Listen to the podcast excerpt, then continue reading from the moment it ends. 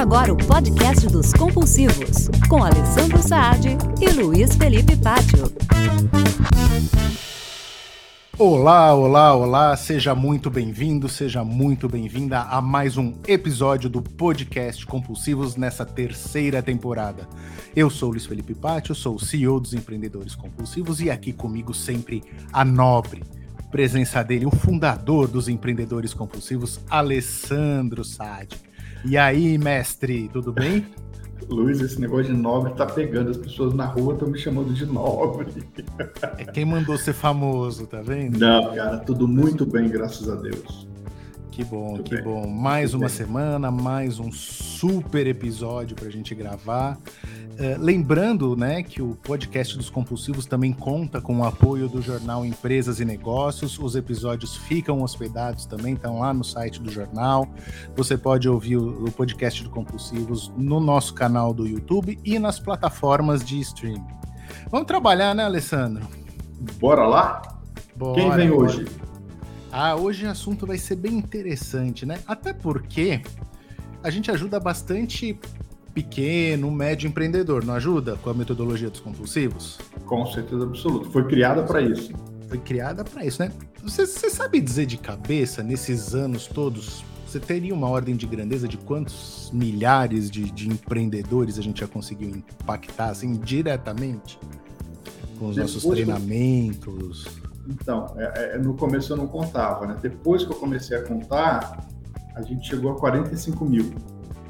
Nossa, é, é muita gente, né? E, e, assim, o que é interessante, o que é bom esclarecer, é que a gente foca sempre naquele empreendedor, é o que a gente chama do, do empreendedor tradicional, né? O dono do, do, empreendedor da vida real. Da vida real, é. exatamente. Que é o dono do restaurante, que é o dono da oficina mecânica, da, da confecção, etc, etc, etc. Porque a gente acredita que para o mundo das startups, para o mundo da tecnologia, existem outros ambientes, né, outras entidades muito mais especializadas que podem dar esse suporte.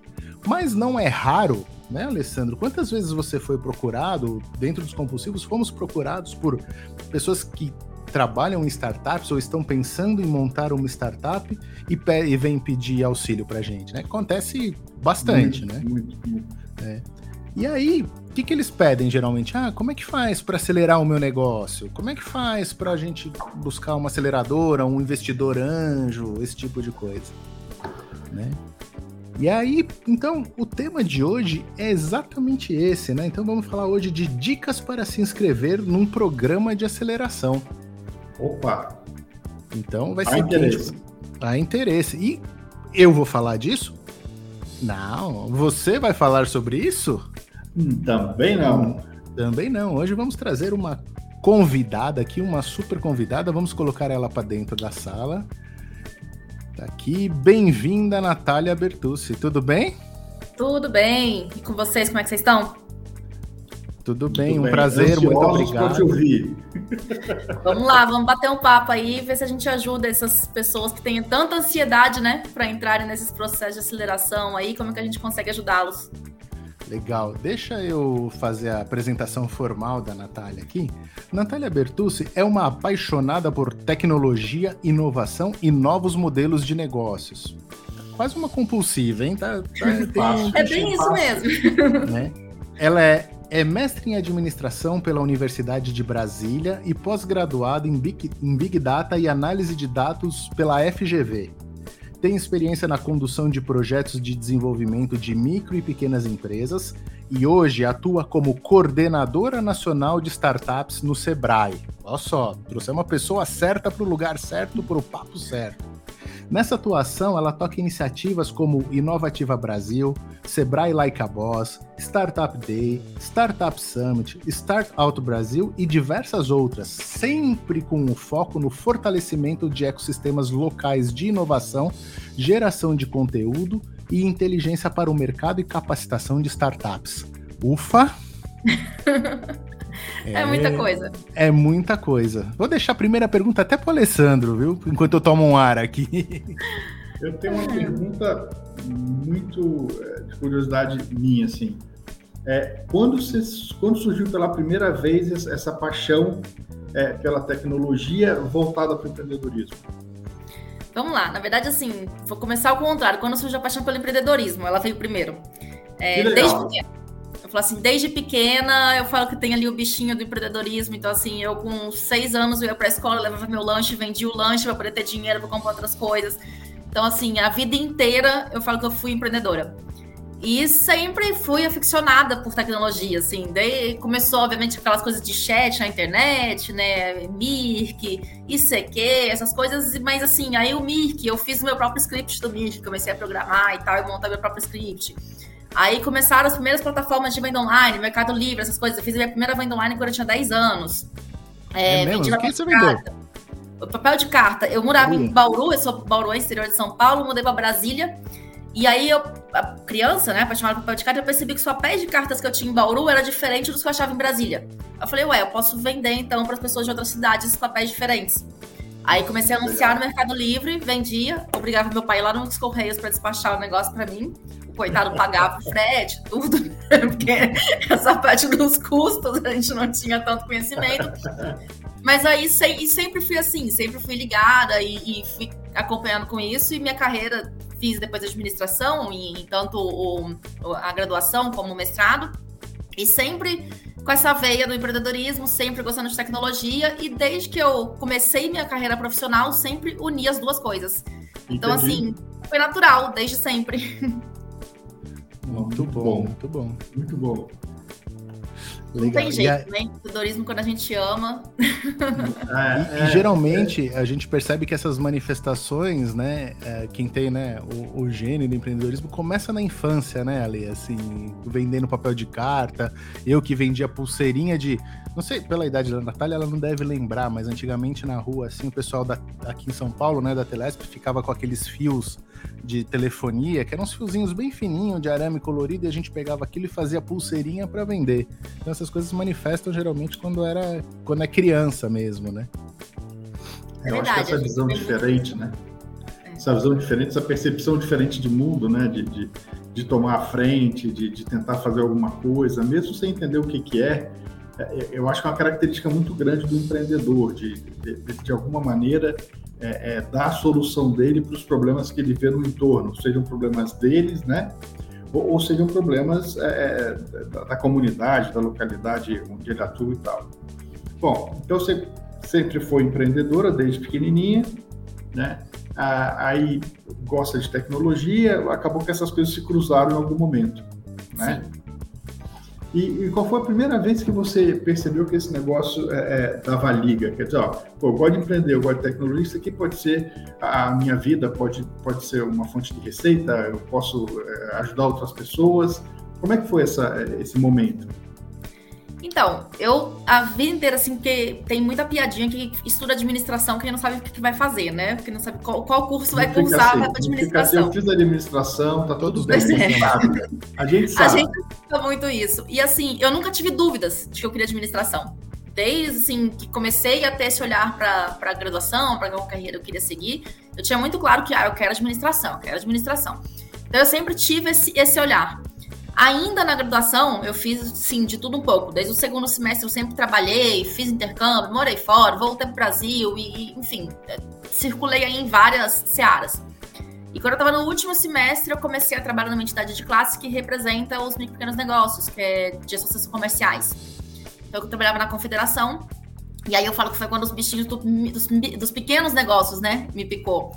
Que aí, assim, aí vem toda aquela questão do, mesmo da, da bandeira do Sebrae, né, da, da, importância dos pequenos negócios, como eles se representam aí, 98% dos negócios do nosso país, mais de 60% do, dos empregos gerados.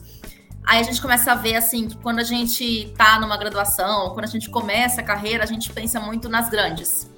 Geralmente é a, é a ambição, né, de todo mundo. Ai, como como que eu vou virar uma CEO da Magali, da, da Magalu, como que eu vou, tipo, Então, assim, a gente tem muita essa ambição das grandes, a gente mira muito nas grandes. Mas aí, quando a gente para para perceber o impacto que as pequenas realmente geram no nosso país, a gente vê que os pequenos negócios são muito mais importantes na nossa economia, muito mais importantes para a geração de emprego, para o PIB, etc. E aí não teve jeito, aí eu me apaixonei de vez, assim. E aí eu te, aí foi quando foi para minha virada de chave de falar, é com isso que eu quero trabalhar. Eu quero trabalhar com os pequenos negócios, porque é, eu acredito muito no meu país, eu acredito muito nisso. Então, assim, é, é o impacto que eles conseguem gerar para todos. Legal, muito bom. Aí a Natália cresceu, o tempo passou, ela continuou trabalhando, foi parar no Sebrae e hoje toca um projeto lá, uma que chama Inovativa. Que é o Inovativa? Como é que funciona isso? Explica para o pessoal. Vamos lá. O Inovativa ele nasceu como um programa de aceleração. Então ele nasceu como um programa ali para ajudar quem tem uma ideia, na época até era, era mais focado assim para stage, quem tem uma ideia, quem está começando uma startup, a tirar esse, esse, essa startup do papel, ou então quem já tinha ali no começo a evoluir e melhorar o seu negócio. Então ele começou dessa forma. Hoje o Inovativo cresceu. A gente fala que, assim, a gente tem o filho, os filhozinhos, os netinhos, já tem vários programas. Hoje, na verdade, o Inovativo é um hub e dentro desse hub a gente tem uma série de, de coisas acontecendo. Então a gente não perdeu ali a nossa veia central, né? A parte da aceleração das startups. Isso continua acontecendo e continua sendo um dos nossos cernes principais. Mas a gente começou a perceber que assim, poxa, a, a startup veio, passou por aqui e foi acelerada. Aí saiu. Acelerada ali por seis meses, dependendo do processo de aceleração, se é de, de focar em impacto um pouquinho mais. Saiu. Poxa, mas o que mais que a gente pode fazer por ela? Poxa, a gente pode tentar gerar conexões reais com o mercado, não só aquele demodei no. O demodei, para quem não sabe, é como se fosse a apresentação que as startups, depois do processo de aceleração, fazem para potenciais investidores, fundos de investimento, clientes, etc. A gente falou, poxa, poxa, por que restringir isso a um dia, a um evento? Então começamos a pensar em como conectar essas startups com o mercado de forma real. Então, conectar com comunidades, conectar com grandes empresas, conectar com pequenas empresas, enfim, com potenciais, tanto clientes como investidores. Aí começamos a fazer algumas ações como Inovativa Conecta e tudo mais para gerar essa conexão. Aí começamos a ver também que assim, poxa, a gente não consegue trazer todos para a gente e muitas vezes a gente tem as datas, né? Como todo programa de aceleração, a ah, inscrição aqui, abre aqui. Mas durante esse meio tempo, enquanto o processo estava rodando, a gente era procurado por pessoas também, querendo entender mais, querendo se capacitar. Aí surge a Innovative Academy, onde a gente tem ali uma série de conteúdos e tudo mais disponibilizado online para que esses empreendedores se conectem. Aí a gente começa a sentir uma dor do país. Poxa, como que a gente consegue aí interiorizar a inovação? Porque a inovação ainda, isso até hoje, ela está nos grandes centros, na, nas capitais e etc. Como que a gente torna isso mais acessível? Trabalhando comunidades. Então vamos trazer, vamos desenvolver líderes, vamos contribuir para isso, vamos trazer as comunidades para junto. E aí vai nascendo as, os galinhos, né, da árvore. Então, hoje a gente fala Legal. que o Inovativo é um hub por isso, porque ele vai tendo vários galinhos que focam em diferentes ações. A gente quer cada vez mais empoderar parceiros para que parceiros consigam rodar o modelo de inovativa, exatamente para expandir. Então a gente tem de tudo um pouco hoje com foco realmente em fortalecer ecossistemas e capacitar startups, prepará-las para o mercado. A gente entende que se a gente tem startups preparadas e tem o mercado preparado, gerar essa conexão fica muito mais fácil para todo mundo. Então é basicamente esse o nosso objetivo. Legal, legal. É, Diga. É, tem muita coisa aí, né, Natália? Você é acelerada, tem uma porra. Então, assim, então vamos desacelerar um pouco. Então, vamos tentar fazer aqui uma jornada. Vamos, vamos lá. É, é, que que é, consegui me inscrever e tal, entrei lá no programa de vocês. É, qual é a minha porta de entrada lá no Inovativa? Vamos lá, a primeira porta de entrada inovativa são os períodos de inscrições. Hoje, a gente abre o período de inscrição duas vezes por ano, uma no início do ano, uma no meio do ano. É um edital de seleção, onde geralmente, nesse ano agora de, de 2022, a gente tem previsto duas categorias de aceleração. Uma para negócios, startups em qualquer temática, e outra para startups de negócios de impacto social e ambiental. Uhum. É, no primeiro semestre, a gente prevê a seleção de 380 startups nesse modelo tradicional e mais 40 no de impacto. Então, basicamente, ali é pegar o regulamento mesmo, ler o edital, ver as regras e tal, e se inscrever. Passa pelo processo de avaliação, é selecionado. A partir do momento que ele é selecionado, ele passa por uma série de capacitações e mentorias. Isso acontece ali, essa régua anda simultaneamente. Enquanto ele faz isso, ele tem acesso aos outros galinhos. E um, e um galho não exclui o outro.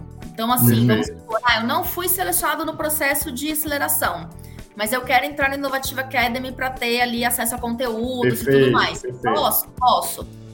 Entendeu?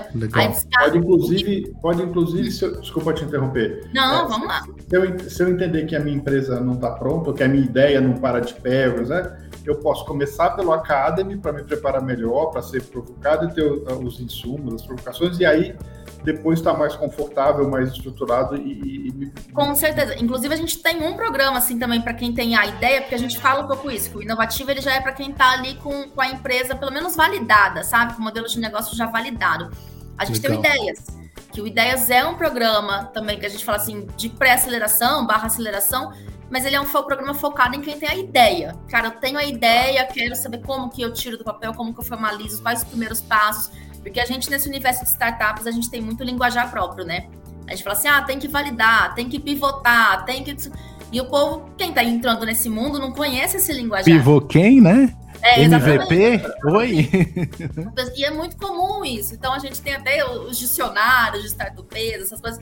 Então, o Ideias, ele vem exatamente para esse público, aquele que está perdido ainda. Então, assim, se você está aqui, ouvindo aqui, participando, ouvindo o podcast, acompanhando aí no, no YouTube e não não tá entendendo muito do que a gente está falando, o Ideias é para você. Aí, além do Ideias, tem o Academy. O Academy ele já tem conteúdos para diferentes níveis. Ele tem tanto para quem está começando, como quem já tem mais evoluído. Uhum. Aí tem o Inovativa, que é para quem já validou, que é o Inovativo, o, o, aceleração mesmo, né? Que a gente fala. Uhum. E aí tem os outros, que é, aí assim, tem, aí tem os paralelos, que tem a as ativações de comunidade, que elas ocorrem em paralelo, independente do programa de aceleração em si, que é sempre para a gente capacitar as, as, as comunidades. O Powered by Inovativa, ele depende de um parceiro na ponta que assuma ali para poder rodar o, o, programa. Então a gente entrega o pacote pronto, digamos assim, do programa, mas a gente tem que ter um parceiro por trás que tope rodar. É, os conectas, a gente prioriza conectar startups que tenham passado pelo programa, mas às vezes a gente tem algumas demandas tão específicas Vou dar o exemplo do Covid. Quando começou o Covid, obviamente a gente não tinha tantas soluções assim dentro do só das aceleradoras inovativas que tinham soluções que pudessem contribuir com o Covid. A gente abriu uma chamada para que qualquer startup do mercado pudesse apresentar suas soluções e tudo mais para grandes empresas que estavam buscando. Então, o Conecta, a gente prioriza as que passaram, mas a gente também não restringe só a isso. A gente traz startups do mercado também. Então, assim, tem oportunidade para todo mundo. É. Natália, a gente está gravando esse episódio aqui, ele estamos é, subindo ele, né? Ele vai ao ar no dia 18 de fevereiro de 2022. É importante okay. deixar a data completa, porque agora com o advento da internet, do podcast, as matérias são perenes, né? Fica para sempre. Então, é, neste momento, 18 de fevereiro de 2022, as inscrições estão abertas para quem busca aceleração e até quando elas vão? Nossa, até quando eu não sei. é até março, mas eu não sei a data exata. É, Olha é no site. Março. Olha no site. Mas, mas estão é, abertos. Eu busco a informação aqui para você, mas é começo de março, porque ela abriu agora e aí ela fica começo de março aberta. Mas vamos lá, sim, estamos com inscrições abertas. Como eu disse, para esse primeiro ciclo, a gente tem 380 vagas para as startups de qualquer segmento, de qualquer região do país e etc. E temos mais 40 vagas para o que a gente chama de inovativa de impacto, que é focada para aquelas startups que tenham soluções que geram impacto social e ou ambiental. Então é um programa específico, porque tem mentores específicos para isso, tem algumas capacitações específicas. Então tem um olhar um pouco diferente. É, as duas estão com inscrição aberta, as duas aí venham, se inscrevam. Então a gente está assim captando startups com a certeza. E, e recorde, tá? Esse é o primeiro semestre que a gente está com números tão expressivos. A gente pretende acelerar mais de 1.500 startups no decorrer do ano todo, dentro de todos esses programas que a gente falou, então esse ano aí é um ano de bater recordes. Legal. E ó, já recebi informação. Eu entrei no site aqui também, 10 de 10 de março. Eu, recebi, eu ia falar que a voz da consciência me avisou aqui 10 de março. Então, atenção é, se você quer inscrever, inscrever o seu projeto de aceleração na Inovativa, as inscrições estão abertas agora em fevereiro de 2022 até o dia 10 de março de 2022. Exatamente. É, não deu tempo por algum motivo de eu me inscrever, a minha empresa não está pronta, eu estou ainda trabalhando para chegar nesse momento de validação. Eu devo ficar de olho no, no, no site da Inovativa, porque geralmente o segundo ciclo começa por volta de quando? De agosto, de geralmente um pouquinho antes, a partir de julho a gente já geralmente começa a abrir as inscrições. Então Mas aí fica de olho. Se você não tiver é, preparado, antes do próximo ciclo do Inovativo, a gente tem o ciclo de ideias. Então, dia 10 de março acaba do Inovativo. Então, assim, se a sua startup está ali na fase da ideia, a gente tem um, o Ideias que vai acontecer ali, que aí podem se inscrever para Ideias. Agora, se ah não, se o motivo for outro, ah não, eu tô muito comprometido aqui na, na minha startup, eu não tô conseguindo ter tempo para isso e etc. Aí o Inovativa, no meio do ano, geralmente finalzinho ali, meio de julho, a gente começa a abrir as inscrições, geralmente vai até agosto. Aí é só ficar ligada. E enquanto isso, a gente oferece uma série de conteúdos, também sempre disponível no site do, do Inovativa, nas redes sociais do programa. A gente disponibiliza tudo isso, então a pessoa consegue ter acesso também para poder acompanhar, se capacitar, preparar. Tem mentorias abertas, tem uma série de ações que ocorrem no decorrer desse semestre abertas ao público. Tá, Nossa, é muita coisa, hein? Eu tô impressionado com, com o volume de, de, de oportunidade e, e de apoio para quem quer se capacitar e acelerar o seu negócio. Não, é, é a nossa legal. função, né? O Inovativa não deixa de ser uma política pública, a gente acredita que é nossa missão contribuir para isso. E são poucas instituições que conseguem de fato fazer, fazer dessa forma, contribuir gratuitamente para o desenvolvimento dessas startups, para o desenvolvimento do ecossistema. E a nossa missão é essa, a gente trabalha para isso mesmo. Então, por isso que a gente tenta oferecer tanto é, e, e dar oportunidade para a maior quantidade possível, tanto de empreendedores de diferentes regiões e etc. Sabe o que eu queria te pedir? As pessoas devem estar ficando curiosas para entender como é que funciona e tal. É, você tem algum case que você possa compartilhar com a gente? Olha, poxa, no, no ano passado teve uma empresa assim que trouxe uma ideia bacana que para poder ilustrar o que a gente está falando. Eu tenho todos os cases que você quiser. Eu tenho cases de coisas que deram muito certo, cases de coisas que deram muito errado e que depois ah. deram muito certo. Então, assim, a gente tem todos os tipos de cases, sem dúvidas. É, vou trazer um específico que eu até estava conversando com, com o CEO essa semana, então tá bem fresquinho na minha cabeça, mas eu tenho vários, tá? É, uhum. A gente tem startup de tudo que é tipo, de tudo que é segmento e etc. É, uma das startups que eu estava começando semana passada chama Trashin, é uma startup lá do Rio Grande do Sul que faz gestão de resíduo 360 graus. É, e ele estava contando que o quanto inovativa mudou a visão dele em relação assim a trazer o negócio como startup, como lidar com investidores, que também é um tema assim super para quem está começando, super delicado, porque investidor assim, todo mundo quer receber o dinheiro, mas você tem que entender que você dá uma contrapartida por outro lado, né, em volta, e muitas vezes essa contrapartida é um percentual da sua empresa. Então assim, quando você passa nesse universo de, de, de startups, o quanto de, de, você tem que dar para sua startup em, em cada round de investimento, em cada fase. Tudo isso são, é super importante e muitas vezes as startups estão começando, não recebem nenhum tipo de orientação desse jeito. Então ele mesmo estava falando que o quanto o Inovativa contribuiu é, em dois processos dele, muito essa questão do investimento, dele saber lidar com o investidor, quanto que ele consegue dar em cada rodada e etc. E o outro ponto ter esse olhar de como vender o negócio dele como um negócio de impacto social e ambiental, porque no caso são as duas coisas. Então, muito como que ele consegue ter esse olhar e vender isso, porque é um discurso diferente, não é só vender a empresa, é vender tudo, todos os benefícios que a empresa gera, todo Perfeito. o impacto que a empresa gera.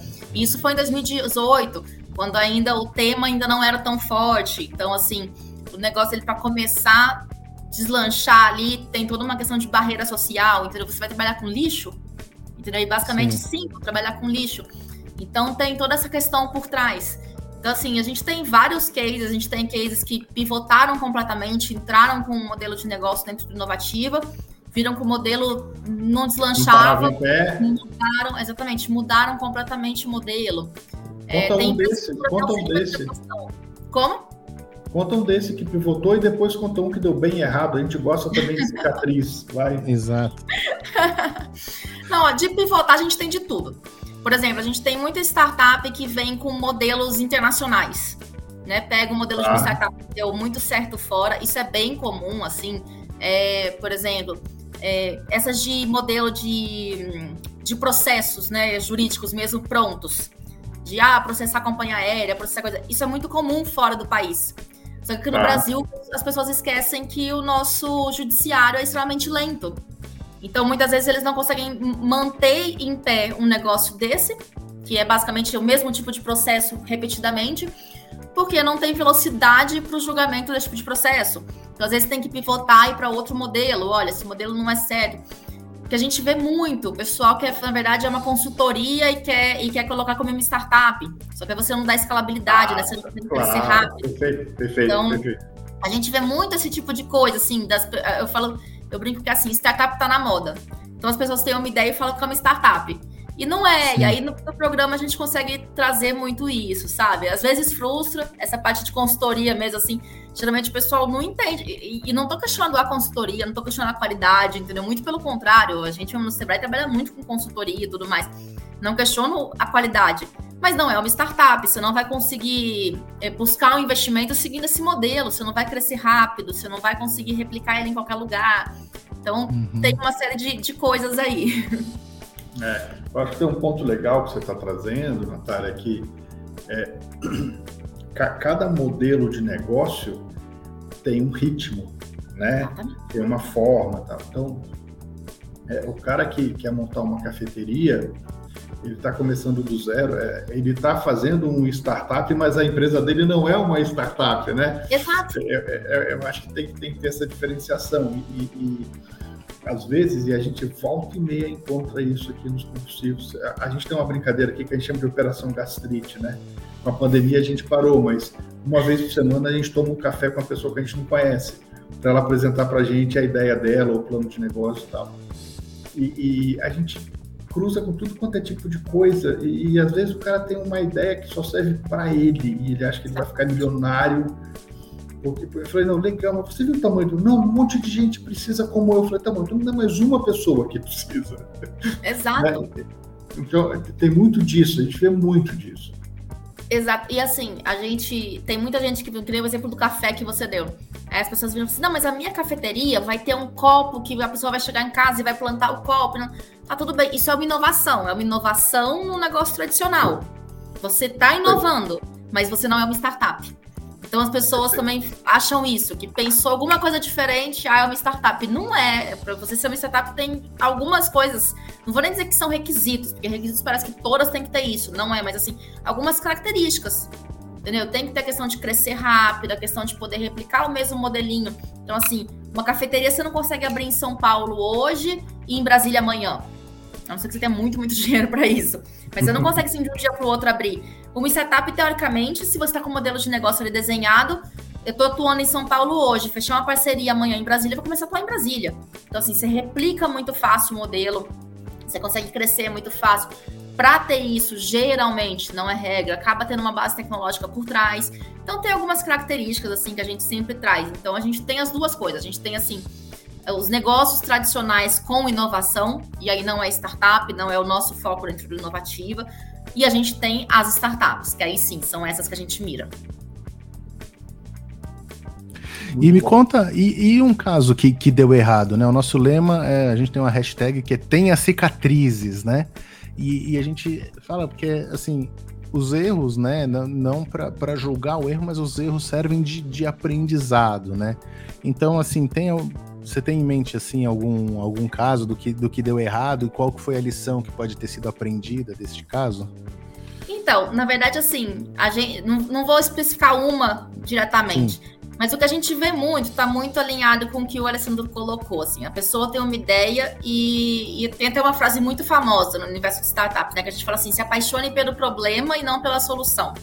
Então, assim, o, o cerne da startup, até vocês citaram isso aqui no comecinho também, uhum. é assim, tem uma dor, existe uma dor no mercado, uma coisa que me incomoda, um problema que eu enxergo, e aí a startup ela surge como uma solução para essa dor, para esse problema. Só que ela só faz sentido se essa dor e se essa, esse problema ele for real e que atinja muitas pessoas. E muitas vezes a pessoa sozinha sente essa dor. E esse é o maior problema. Aí ela pensa numa solução para essa dor e não e não e não, não é uma dor que todo mundo sente. Então a primeira coisa é essa às vezes a pessoa não identifica o problema correto, não identifica a cor correta, a, a dor correta. A gente tem o outro caso, cara, essa dor existe, essa dor é real, mas o, a solução que você está trazendo para isso não é a certa. Então, assim, ah, eu tô com dor de cabeça, tô tomando Luftal, que é uma coisa para gás, entendeu? Então, assim, não, não, não adianta, você, você não tá vindo com o remédio certo para dor certa. Isso acontece muito. E aí entra a frase que eu falei, né? A pessoa se apaixona na solução, uhum. tá ali uhum. pensando, não, mas eu adoro Luftal, Luftal é docinho, eu, quero, eu gosto de Luftal, Luftal tem gotas, tem comprimido, etc. Uhum. Mas ele não tá solucionando a minha dor de cabeça. Então, assim, o que, que adianta eu tomar Luftal? E isso hum. acontece muito também, assim, a gente vê bastante.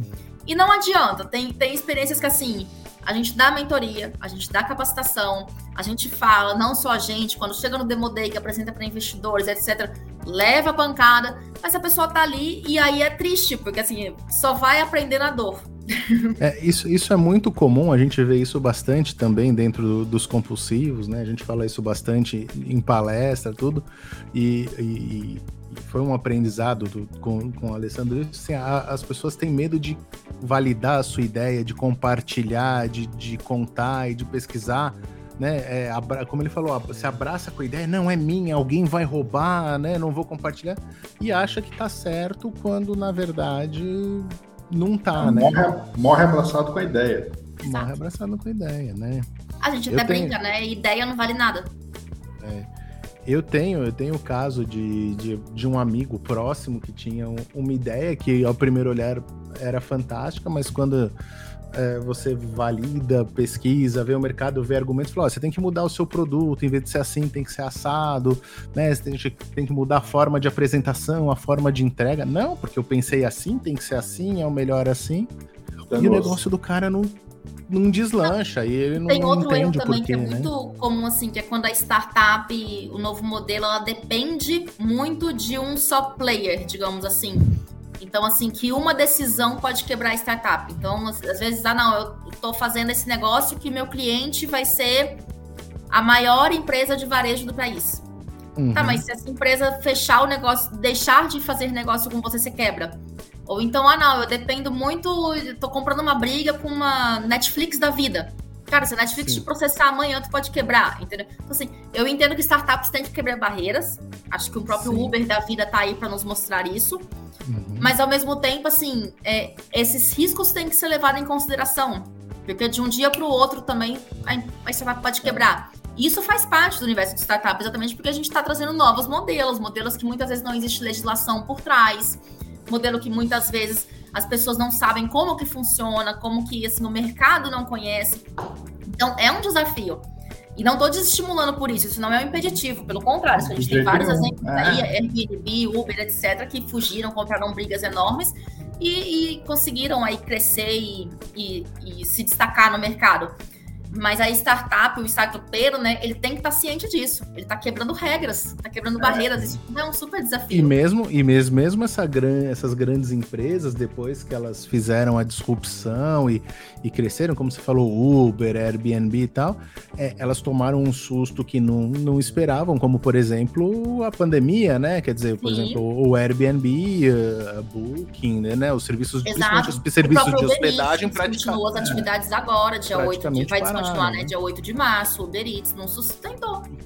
Exato. Isso em plena pandemia, onde os pedidos aumentaram e etc. Só que surgiram outros concorrentes no mercado que se destacaram tanto que dominaram o mercado, o exemplo aí do iFood, dominou tanto o mercado que não teve espaço para o Uber Eats se, se manter. Então e também é levar essa provocação que eu ia trazer, quer dizer, às vezes você faz a disrupção, mas o, o seguidor vem melhor, né?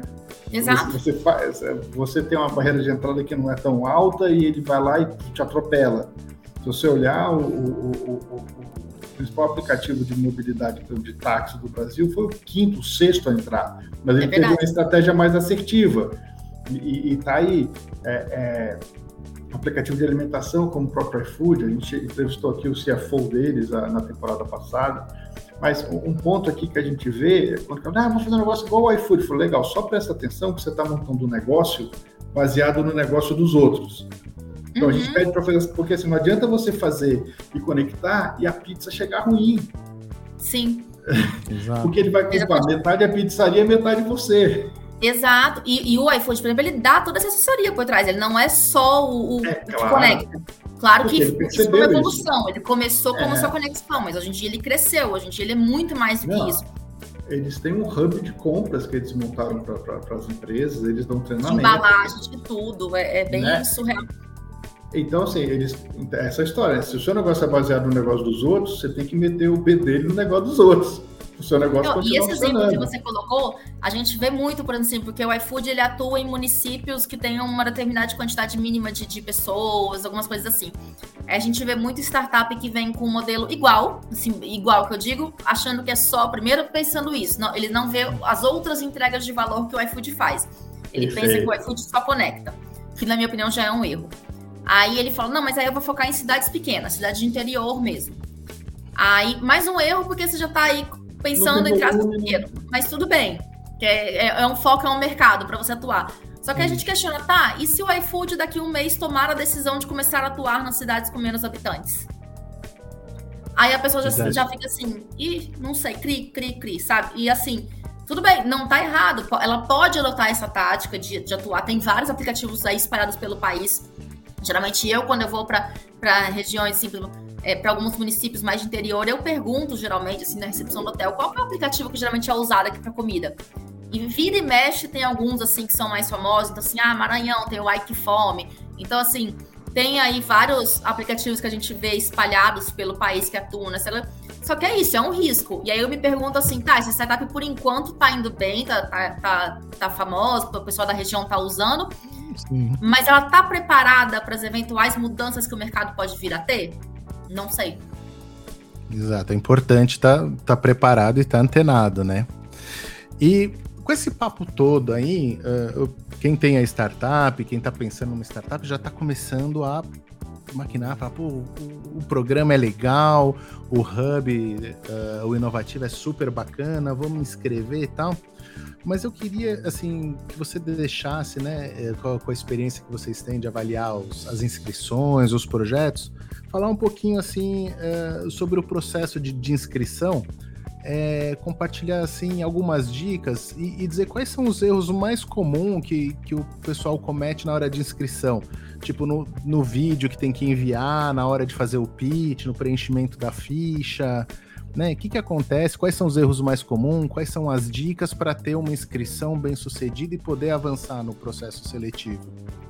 Tá, eu vou dar a primeira dica que, assim, para mim é o mais fundamental de todos, não só para inovativa, como para qualquer programa de aceleração, para qualquer busca por investimento, quando você vai conversar com o investidor a primeira vez e etc. É saber se é o programa certo para você. É, então, assim, como que eu sei isso? Cara, vai ler o regulamento, vai ler qual que é o público-alvo desse, desse, desse. Por que eu falei até de investidor? Assim, investidores têm teses específicas. Tem investidor que só investe em software, não investe em hard. Tem investidor que só investe em, em startups na, na, área de saúde, outros na área de educação. Aí a mesma coisa os programas de aceleração. Tem programas que só pegam startups em early stage, outras ali em growth, outras na fase de internacionalização, para, outras para, em segmentos para, específicos. Traduz para o nosso ouvinte o que é, que é early stage, o que é, que é growth. Vamos lá. É, early stage são as startups que estão ali numa fase inicial que é o early, que é traduzindo do, do, do pro inglês, né? Do inglês, exatamente aí, inicial. O growth stage é crescimento, então já é aquele startup que já está numa fase ali de operação, tração. A aí já está aprovada, já está funcionando. Exatamente, já está aprovado, já está rodando o negócio. Então, assim, é, é conhecer onde você está entrando. Isso faz sentido para a minha startup? Então, assim, por exemplo, que nem eu falei, a gente tem o ideias e tem o inovativa. Cara, se eu não tenho nada validado, eu tô só com a minha ideia, para que, que eu vou entrar no inovativa? Você vai ser desclassificado porque não tem produto nem validado. Entendeu? A mesma coisa o contrário. Ah, não, eu tô aqui buscando investimentos é, já de. No, no, eu ia usar na nomenclatura Series A, mas assim, buscando um alto valor já de investimento, já tô decolando. Não faz sentido a gente colocar no ideias. Então você vai ser desclassificado.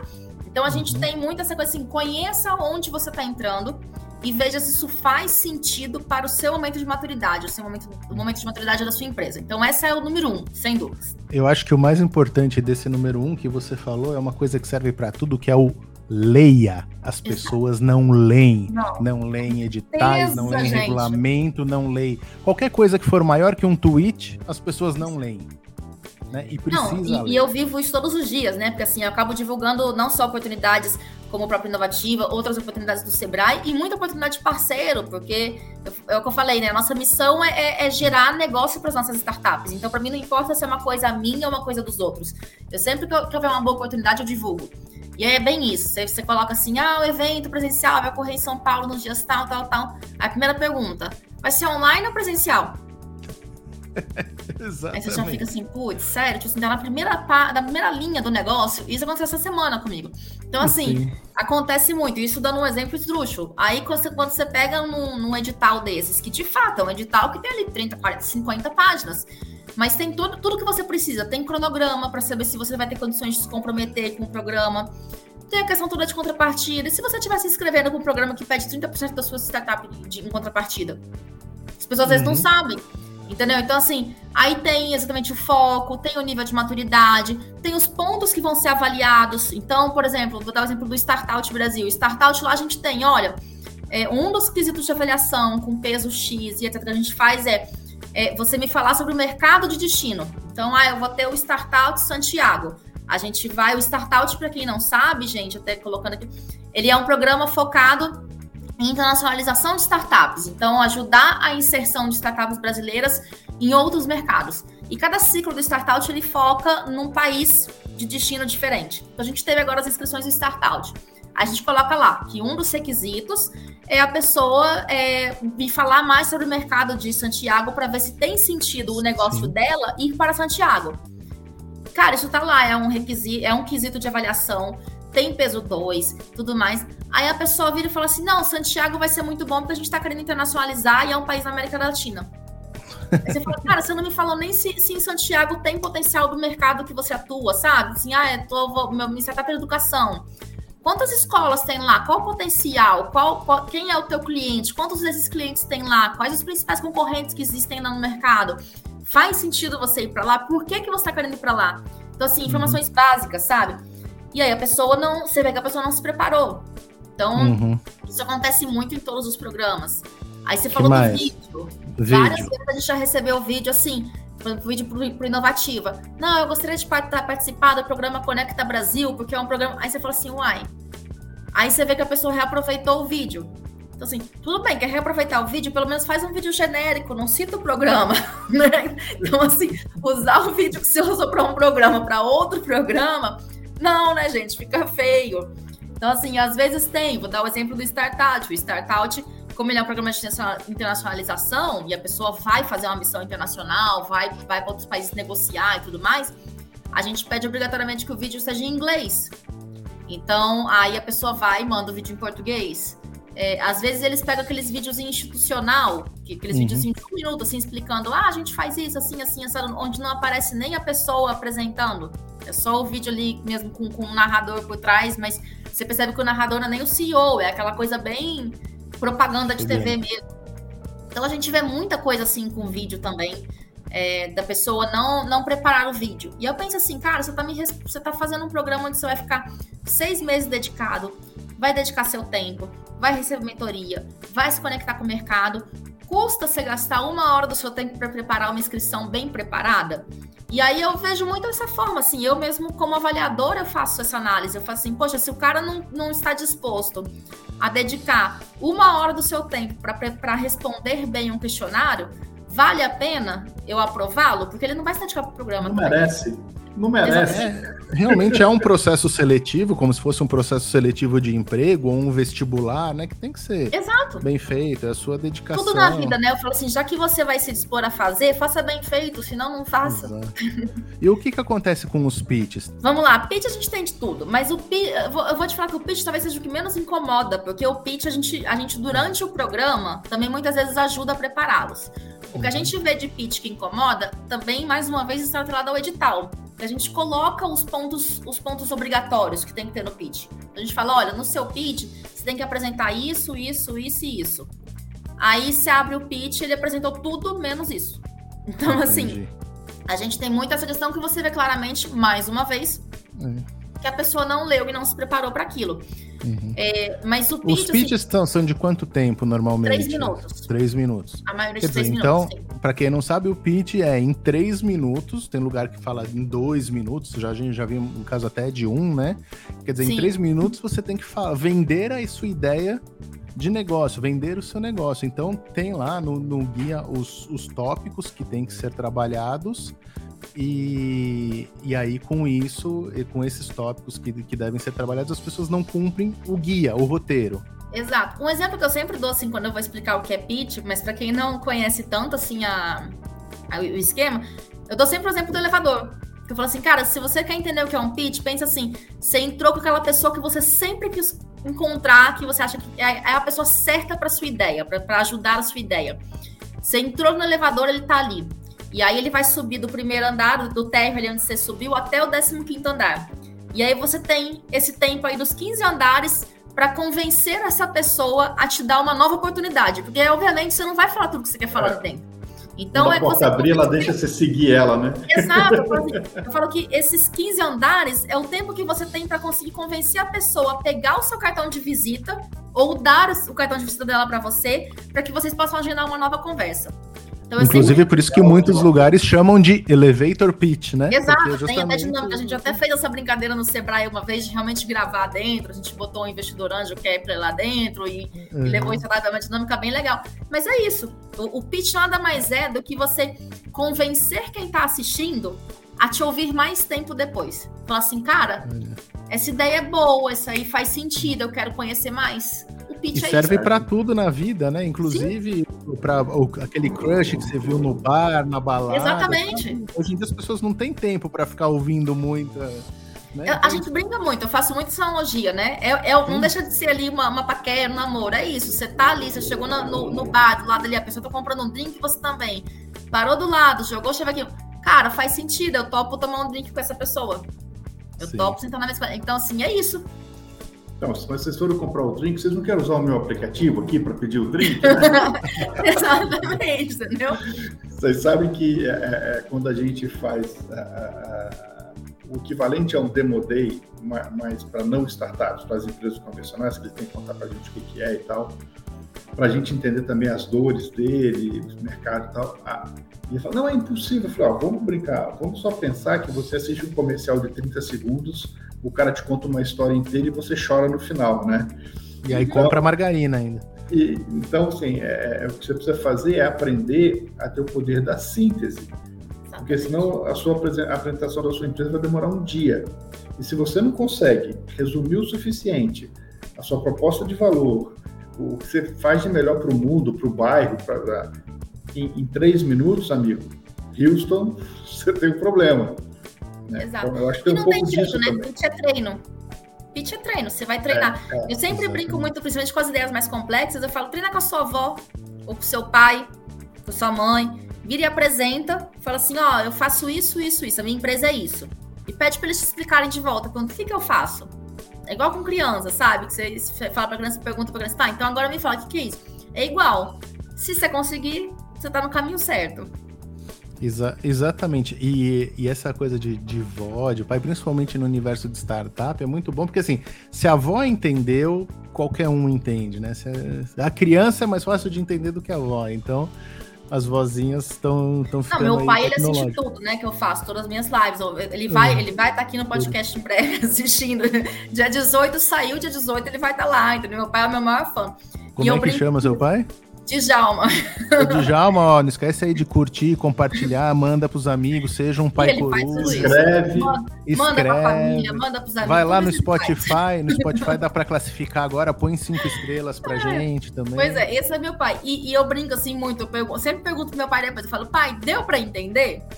O que, eu, uhum. o que eu uhum. falei foi claro, porque é isso, assim, a gente também, eu, eu enquanto Sebrae, eu sei que a grande maioria do público do Sebrae não é um público de startups.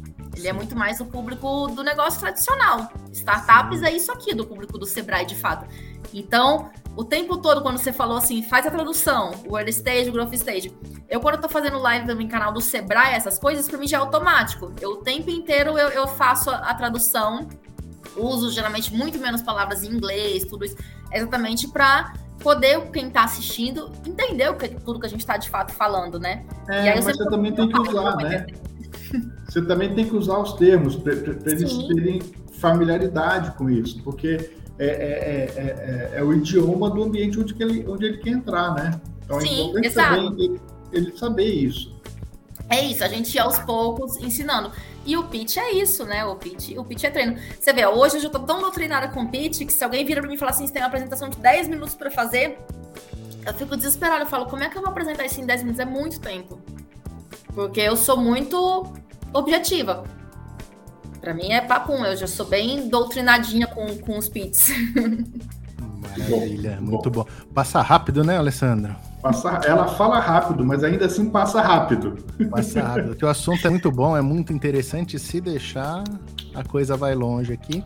Mas o, o nosso tempo aqui está esgotando. E, mas antes da gente encerrar, Natália, eu queria que é, você deixasse aí para o pessoal os canais, né? O site do, do Inovativa, os, enfim, os sites que, que as pessoas podem consultar, rede social, formas de contatos em gerais para tirar dúvidas, para conhecer os programas.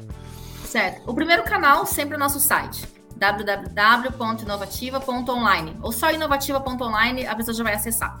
Então esse sem dúvidas é o nosso primeiro, o primeiro canal de entrada, onde a pessoa vai ver o regulamento, vai conseguir ver os prazos de inscrições e etc. Para acompanhar aí no dia a dia, a gente tem o Instagram, né? Que é @inovativahub. E a gente tem o canal também no YouTube. Então assim, para ficar sabendo, ah, vai ter live, vai ter mentoria aberta, vai ter isso, o Instagram é o melhor canal, porque lá a gente está sempre hum. postando o que vai acontecer nos dias. Ah, vai ter um Inovativa Day, que é um evento de um dia, onde a comunidade toda pode participar. Tudo isso, YouTube. Inscrição, processo de aceleração, edital, Inovativa Academy, é, cursos online e etc. Nosso site, é inovativa.online. Agora, onde que tudo, muitas dessas coisas se materializam? Aí é no canal do YouTube. É o canal do YouTube Inovativo Brasil Oficial. Aí é onde essas mentorias abertas acontecem, é onde muita dessa capacitação está lá colocada. Então, ali tem uma série de conteúdos também, consegue resgatar conteúdos, palestras de eventos que já aconteceram, então consegue acessar muita coisa boa. E eu vou aproveitar também, além do Inovativa, eu vou deixar também o site do Startout, que é startoutbrasil.com.br, que aí já são focadas em startups mais maduras, que já estão focando em internacionalização, buscando aí alcançar novos mercados fora do país. Que aí a gente tem diversos ciclos que se abrem no decorrer do ano. Não tem um calendário fixo, diferente do Inovativa, né? Que eu falei que é início do ano e depois de julho a agosto. O Startout ele não tem esse calendário fixo. A gente teve agora há pouco as inscrições para Santiago e em breve aí teremos para Chicago, que é a missão que a gente vai fazer no segundo semestre. Então Uau. fica aí o pessoal. Carga de Muito já estou seguindo, já estou seguindo inovativa lá no Insta. Você falou Só vem. Maravilha. Alessandro Saad, comentários finais. É, a gente precisa mandar para ela um certificado de compulsiva, com certeza, né? E uhum. provavelmente mais meia dúzia de band-aids, porque o dela já deve, já deve estar tá gasto. Já troquei de computador também. Aí eu morava no meu computador o adesivo. Então, tá, de, de, deixa eu terminar aqui. A gente, fala, a, gente, a gente fala fora do ar, a gente pega seu endereço e manda. Mas eu queria agradecer, Natália, a sua presença. Foi uma delícia conversar contigo, ver que você tem a mesma energia da gente, a mesma paixão por ajudar as pessoas a tirarem as ideias da cabeça e transformarem em soluções que ajudem o nosso Brasil a crescer de uma maneira estruturada e fazer diferença na vida das pessoas. Obrigado pelo seu tempo. Eu que agradeço, tanto Alessandro como Luiz Felipe. Assim, como vocês viram, eu realmente, é, mais do que um trabalho para mim, eu acredito muito nisso. Eu acredito no impacto que a gente gera. Eu acredito assim, no impacto que a gente gera para o nosso país, em geração de emprego, em tudo. É, eu acredito que a gente faz a diferença na vida do empreendedor lá no, lá no, no final. E sem dúvidas, essa é a minha motivação. Assim, eu sou realmente apaixonada pelo que eu faço. Então, me coloco super à disposição, tanto de vocês, seja para podcast, seja para ações, para mentorias, o que precisar aí com ações relacionadas a startup, inovação, pode contar comigo 100%, eu realmente gosto disso. E me coloco totalmente à disposição aí também de quem está ouvindo, acompanhando. É, quem me conhece sabe que eu sou super acessível, então, assim, nas minhas redes pessoais também, contatos, faço parte de tudo que é grupo de comunidade de, de startups do país inteiro que vocês pensarem. Então, tranquilo, me procurem, me abordem, qualquer tipo de oportunidade que a gente puder fazer enquanto Sebrae e enquanto pessoa para contribuir para o desenvolvimento de vocês, contem comigo. Maravilha. Natália, muito obrigado também em nome do, dos compulsivos, em nome do podcast dos compulsivos. E vamos encerrando aqui então essa entrevista na terceira temporada do podcast dos compulsivos com Natália Bertucci do Sebrae. Não esqueça, curta, compartilha, divulgue esse podcast. Entre lá no Spotify, dê cinco estrelinhas pra cinco gente. Estrelas. Isso, ajuda a divulgar, ajude a gente a levar mensagem para mais pessoas. Esse podcast está no canal do YouTube dos Empreendedores Compulsivos, nas redes sociais dos Empreendedores Compulsivos, nos canais de podcast do, de todos os agregadores e também no site do jornal Empresas e Negócios. Obrigado, pessoal. Até a próxima. Tchau, tchau. Tchau, pessoal. Tchau, tchau.